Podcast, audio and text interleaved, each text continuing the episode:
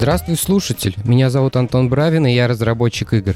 Это подкаст «Стоит попробовать». Подкаст о том, как выиграв, я уволился с работы, чтобы довести свою игру до релиза и знать, что из этого получится. Игра называется «Мастер-план Тайкун». Это экономическая стратегия в миниатюре. Ищи ее на стиме и добавляй в виш-лист. Ну что, Христос воскрес. А, примерно с 7 утра я нахожусь в осаде. Давление не прекращается буквально ни на минуту. У меня есть даже подозрение, что входная дверь уже э, деформирована, и как ни биту, ни крашеную ее уже не продашь. Мне кажется, Пасха — это такая симуляция диктатуры, которая заставляет людей сидеть дома, никуда не выходить, не произносить ни звука, чтобы, не дай бог, дети с другой стороны двери вас не услышали. Я все боялся записывать этот выпуск, потому что благосостояние западных сервисов в нашем интернете до сих пор под вопросом. То, что я буду рассказывать, возможно, потеряет актуальность. Но мне очень не хотелось э, терять эту тему. Очень хотелось как-то ей поделиться, поэтому, ну, если вдруг что, то этот выпуск будет больше не полезным, а поучительным. Итак, давайте начнем с простой вещи. Что такое CI-CD? Вот эти четыре буквы и одна палочка между ними. Это сокращение двух слов Continuous Integration и Continuous Delivery. Эти два термина практически всегда употребляются вместе, так как технологически это очень а, схожие штуки. Дело в том, что в работе программиста очень много повторяющейся работы, очень много рутины. И из-за того, что это одни и те же операции, они автоматически снижают эффективность работы программиста, потому что э, зачем человеку, которому платят большую зарплату, делать одно и то же каждый раз, хотя деньги ему платят за то, чтобы он каждый раз делал новые какие-то вещи. Поэтому любой бизнес э, всегда пытается автоматизировать как можно больше э, своих каких-то частей, и разработка программного обеспечения — это одна из них. Итак, что мы можем автоматизировать? Ну, давайте возьмем самый простой пример. Это сборка билда игры. Представим, что мы Unity разработчик, у нас есть проект, мы хотим собрать его на персональный компьютер, например, под управлением операционной системы Windows. Для этого нам надо нажать как минимум три кнопки или хоткеем можно отделаться. И через какое-то время, предположим, у нас Hello World проект, этот проект у нас соберется там за несколько минут, папочку в отдельную положится. При этом, помимо самой игры, там будет еще несколько э, файлов, которые необходимы э, разработчикам для дебага и поддержки. И это все будет результатом сборки. Так, здорово. А что нам надо дальше в этой схеме? Например, к нам пришел бизнес и сказал, что мы хотим еще сборку под Mac, потому что появились какие-нибудь новые возможности, и Mac теперь будет нам больше денег приносить. Окей, чтобы собрать сборку под Mac, нам надо переключить платформу. Когда мы переключаем платформу, у нас происходит длинный процесс там переконверчивания ассетов. Когда он заканчивается, нам надо опять зайти в менюшку с билдом, нажать там кнопку build, соберется проект под macOS. Но это произойдет только в том случае, если мы собираем под моно, это такой там скриптовый бэкэнд, неважно. Если мы используем другой скриптовый бэкэнд, который сейчас более продвигается Unity, мы не сможем собрать маковский билд, поэтому нам необходим будет Mac. Это значит, что у нас должна быть машина с macOS, где мы будем держать копию репозитория нашего игрового, ту же версию Unity, что у нас и на виндовой машине. И в тот момент, когда нам надо будет собрать проект, нам надо э, виндовый проект собрать на виндовой машине, маковский на маковской, а перед этим синхронизировав репозиторий. В общем, окей. Зачем мы собирали эти билды? Предположим, для тестирования. И чтобы наши тестировщики могли эти билды получить, нам надо их куда-то залить. Самый там простой пример — это какую-нибудь самбу положить на FTP, или если у нас какой-нибудь там fully remote, э, в какой-нибудь облачный сервис закатать эти билды. Почти никогда неудобно работать с билдами, как с папками. Всегда удобнее э, работать с ними, как с архивами. То есть, чтобы у нас был один файл. Это значит, что после сборки нам надо эти билды запаковать и эти билды отправить на какую-то нашу целевую площадку. Предположим, мы это сделали. После того, как мы игру оттестировали, у нас появляется необходимость залить игру в магазин, например, в Steam практически наверняка версия игры для Steam и версия игры для тестировщиков будет отличаться по причине того, что у тестировщиков, возможно, там будут какие-нибудь скрытые кнопочки в э, билде или еще что-нибудь такое, позволяющее им прогресс намотать или ресурсы себе начитить, ну, чтобы срезать углы в игре, чтобы они эффективнее могли работать. Естественно, на продовский билд, который пойдет игрокам, э, мы не можем себе позволить э, выливать такие билды. Это значит, что у нас будет внутри сборки ключик, который мы будем переключать в тот момент, когда мы хотим хотим собрать билд для тестировщиков или для игроков. В Unity обычно это делается через дефайны. Эти дефайны проставляются. Опять же, надо зайти в менюшку, потом в подменюшку. Там будет э, поле строковое, куда этот дефайн можно закатать. То есть обслуживание этого дефайна, вот, можно уже предположить, как это будет. То есть нам надо удалять или стирать кусочек строки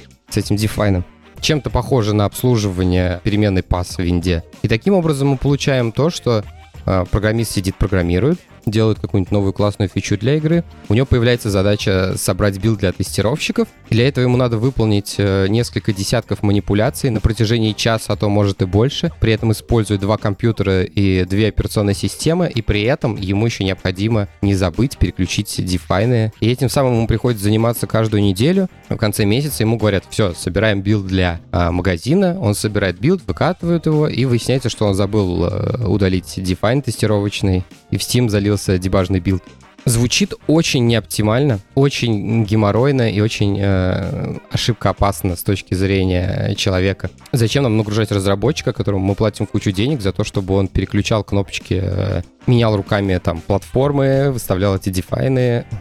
Это я писал очень простой сценарий того, как происходит э, это в реальной жизни. Э, чем больше проект, чем больше команда, тем сложнее пайплайн сборки. В Unity такое не часто встречается, э, но вот там, если взять какой-нибудь IT, backend мир или особенно, не дай бог, фронтенд, там очень часто проект собирается из множества-множества кусков кода, из репозиториев, из разных подтягиваются какие-то модули, они как-то друг от друга зависят. И э, я думаю, в какой-то момент просто невозможно без э, автоматизированного какого-то инструмента, который соберет все это вместе, как-то вообще работать с, такими, с таким кодом. И CI-CD-система как раз э, решает эту проблему. Тот пайплайн, который я писал э, ранее с Unity, это, по сути, чистой воды CD, то есть Continuous Delivery. Нам необходимо из исходного проекта, который у нас есть, каким-то образом довести нашу игру до пользователя, нажав при этом одну кнопку условно.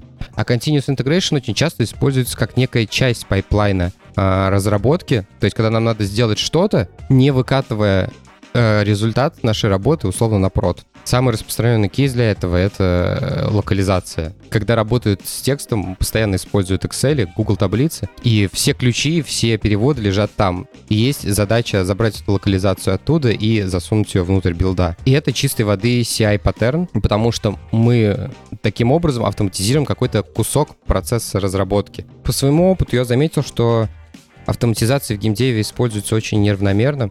Очень часто люди не используют автоматизацию там, где ее можно было бы использовать, а вешают это на какого-нибудь человека, и либо какого-нибудь джуна, либо как, какую-нибудь ручку дают э, там, геймдизайнеру, чтобы он сам там кнопки тыкал. Это обычно все происходит из-за того, что, во-первых, большинство разработчиков не любит заниматься автоматизациями, а во-вторых, это обусловлено тем, что продукт достаточно часто меняется, и самая главная цель — это бежать вперед, и этот продукт менять. И иногда за скоростью изменений продукта не поспевает, конечно, изменение системы автоматизации для него. И поэтому решение о внедрении э, CI-CD откладывается до какого-то последнего момента.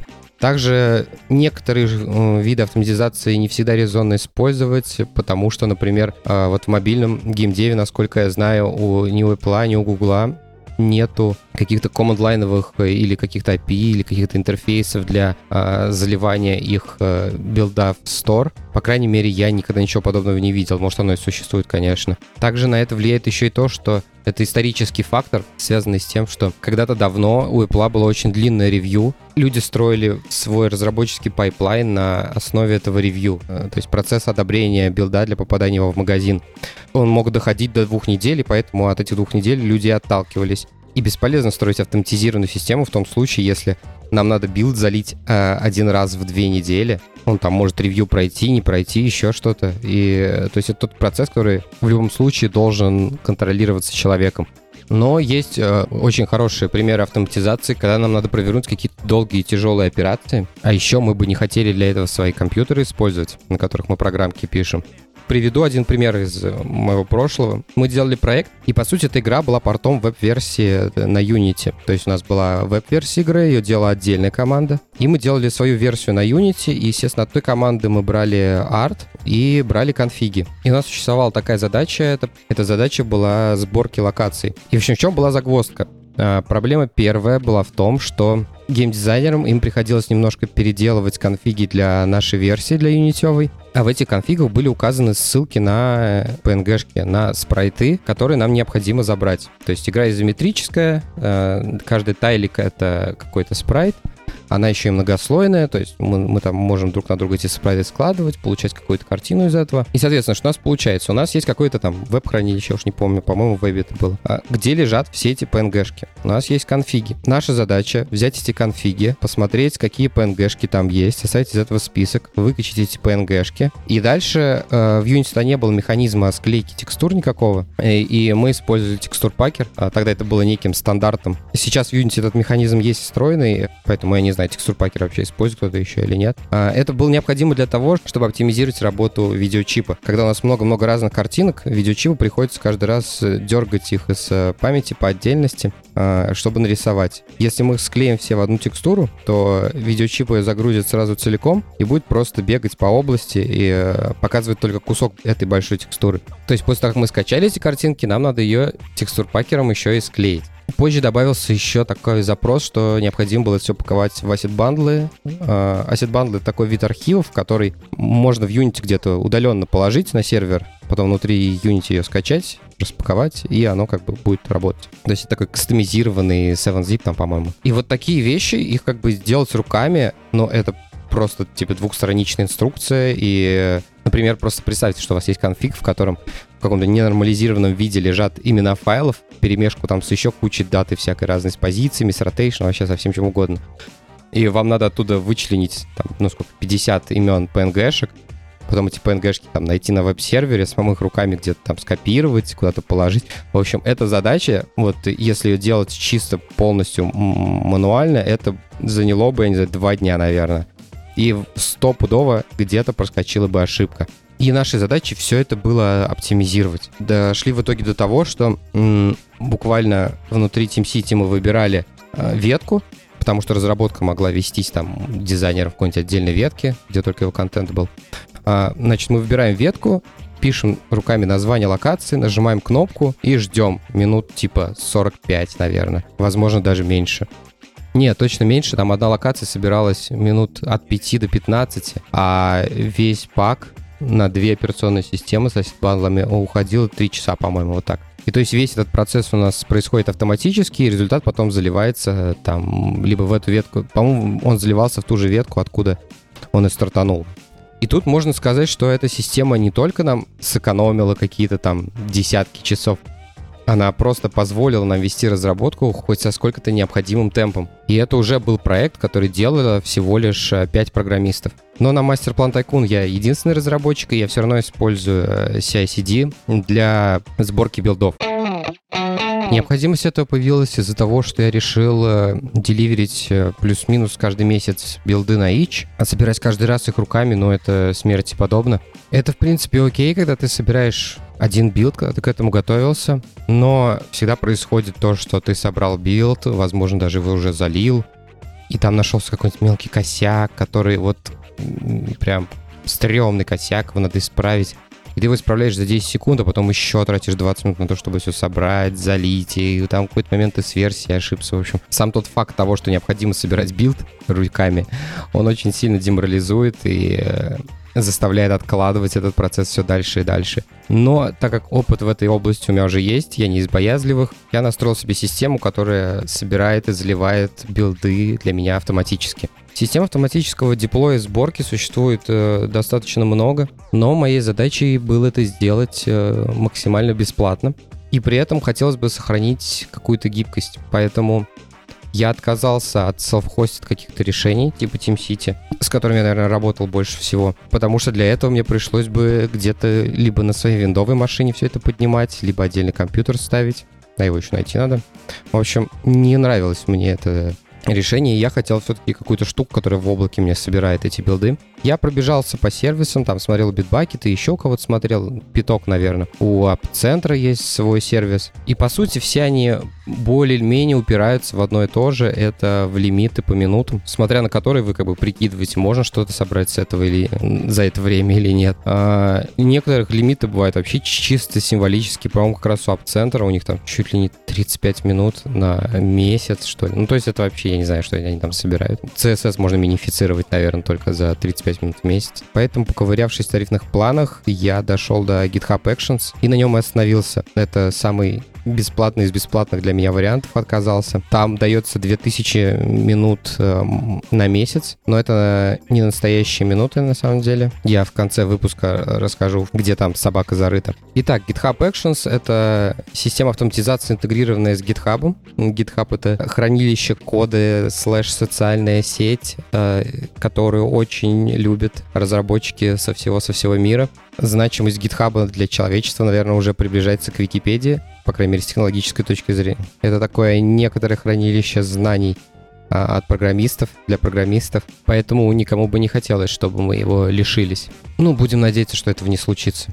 Итак, из чего состоят CI-CD-системы с точки зрения продукта самого? А, они обычно состоят из самого сервера, то есть это та программа, которая занимается а, такими вещами, как очередь, в которой хранятся сценарии какие-то и прочие такие вещи. И у нас есть воркеры, а, их там еще часто называют воркеры, билдеры, клиенты, как угодно. Это те машины, которые занимаются непосредственно сборкой. По большому счету, воркером может выступать какая угодно машина. А, ну, там, естественно, только операционная система имеет значение. Как выглядит классический сценарий работы такой системы? Во-первых, мы привязываем нашу э, CI-систему к нашему репозиторию, чтобы система имела к нему доступ, э, могла оттуда читать данные, если нам необходимо класть их туда. После этого мы определяемся со сценариями, как мы хотим собирать наши билды. Возьмем, например, простой сценарий. Э, иногда люди хотят собирать ночные сборки. Ночные сборки нужны для того, чтобы, когда тестировщик там на утро пришел на работу, он мог забрать всю ночную сборку и потыкать, посмотреть, что разработчики сделали за предыдущие сутки. Такой, например, используется при разработке браузеров.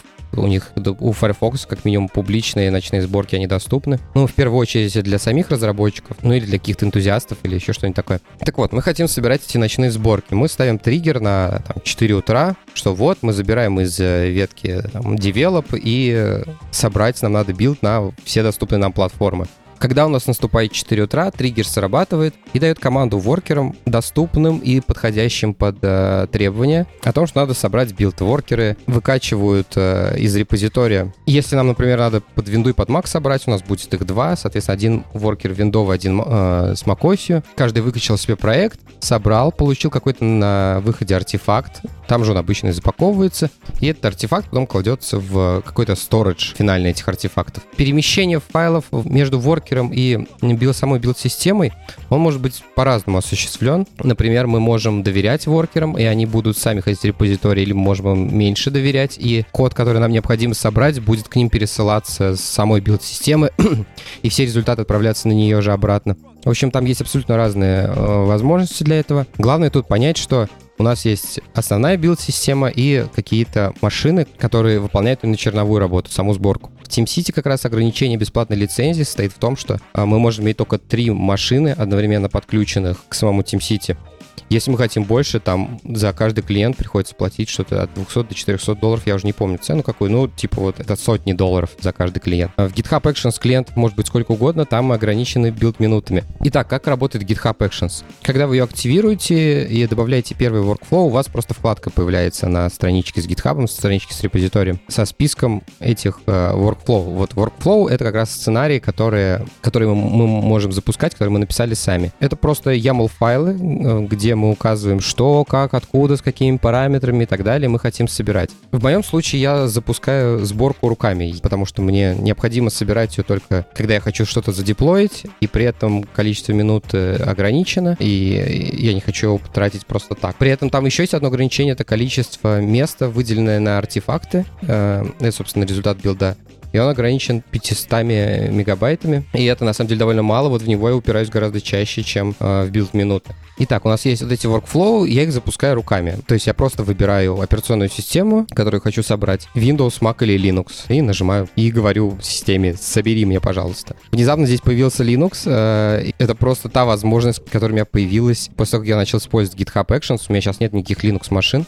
собирать билды я под нее не могу, а в GitHub Actions это просто меняем таргет-систему и собираем как работает workflow?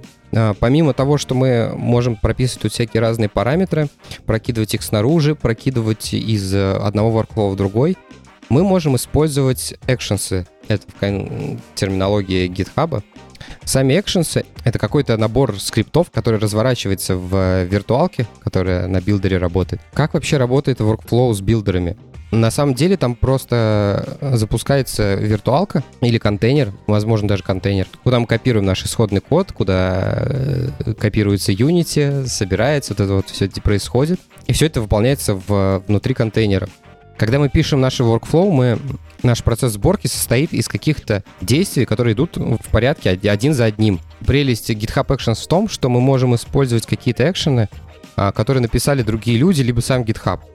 Чтобы автоматизировать процесс сборки Unity, надо приложить довольно много усилий. Это как бы большой, достаточно сложный процесс с точки зрения а, автоматизации. Поэтому есть проект сторонний, называется GameCI. Я на него оставлю ссылку на в описании к выпуску. По сути, это open source проект, где ребята делают экшенсы э, для сборки Unity проектов в моем workflow первым идет чекаут. Это экшен, который берет ветку, в которой он был запущен, и затаскивает ее на эту виртуалку. Следующим экшеном идет билдер. Это вот как раз э, билдер в составе GameCI. Это экшен GameCI, который э, возьмет этот проект, э, скачает нужную версию Unity, которая указана в этом проекте, соберет его и получит артефакты. Ну а дальше опять используются стандартные экшены GitHub, которые эти артефакты закачивают в какое-то хранилище, чтобы мы потом могли получить к ним доступ. Также можно использовать вообще просто shell. У меня есть один step, где мы архивируем проект, как в Linux мы привыкли писать команды, команды, так и здесь. По сути, всю главную работу по сборке, э, ту, которую я описывал ранее, здесь выполняет именно этот Actions от GameCI. Именно все, что касается Unity, э, лицензии, там, кстати, тоже непрост, непростой вопрос. Типа, если у нас платная лицензия,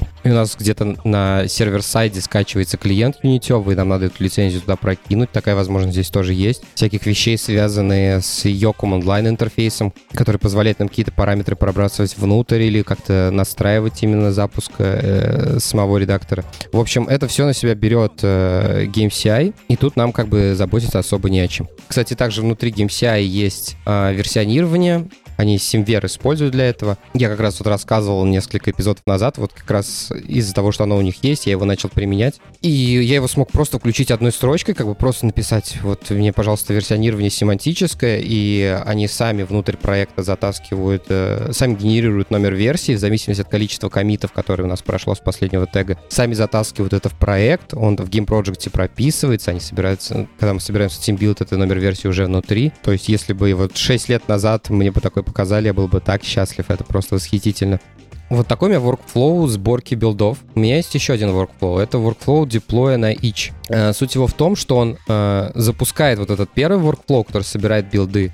После этого он забирает оттуда артефакты, которые мы собрали, и заливает их, собственно, на сам each. При этом используя версию, которую мы сгенерировали в первом, э, в первом workflow. В общем, чудо чудесное.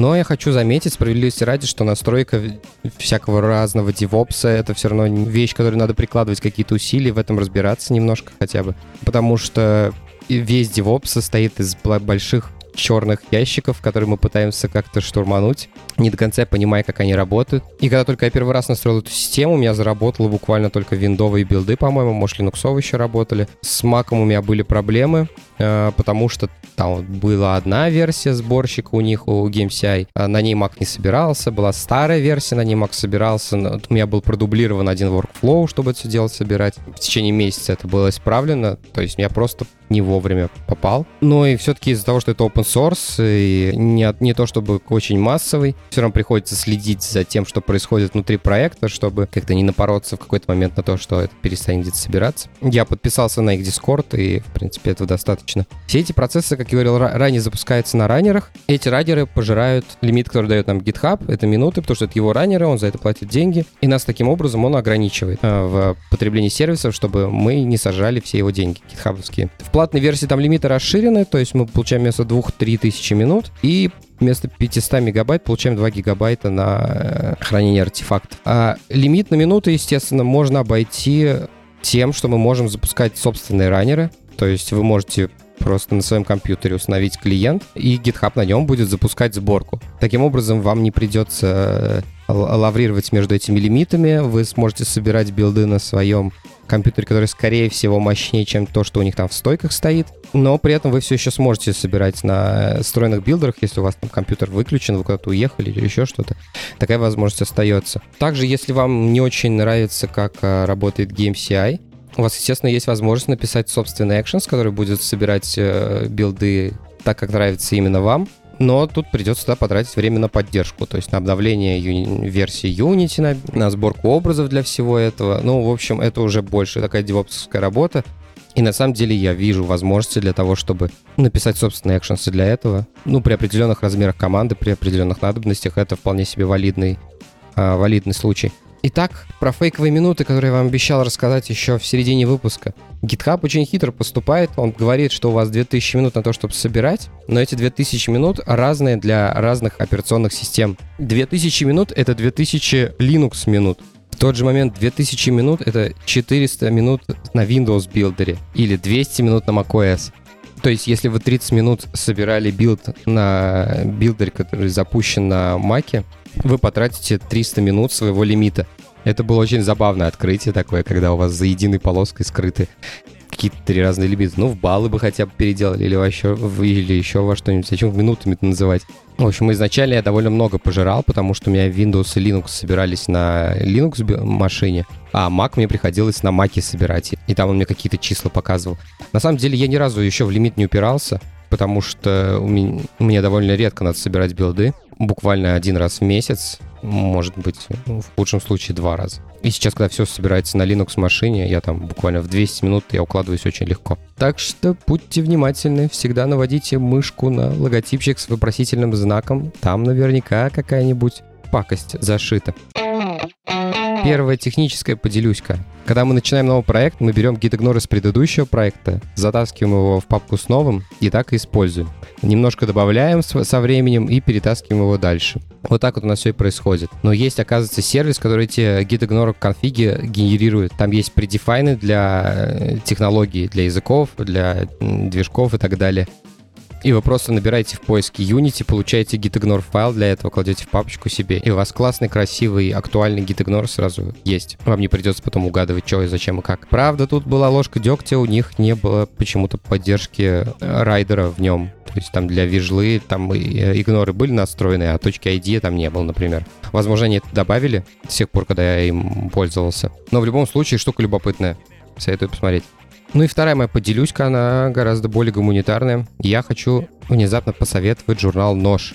Журнал «Нож» — это онлайн издание, и они пишут статьи на всякие интересные темы, и я постоянно их откладываю себе в избранные в Телеграме и еще время их прочитать. Они рассказывают про всякие интересные темы, про которые мы обычно не задумываемся, очень интересно прочитать об этом, и, возможно, это натолкнет на новые мысли. Последняя статья, которую я читал, это про националистический кибербуллинг в Китае, про то, как э, китайцы очень нетерпимо относятся к тому, что кто-то из их э, сородичей начинает негативно отзываться об их родине за пределами страны.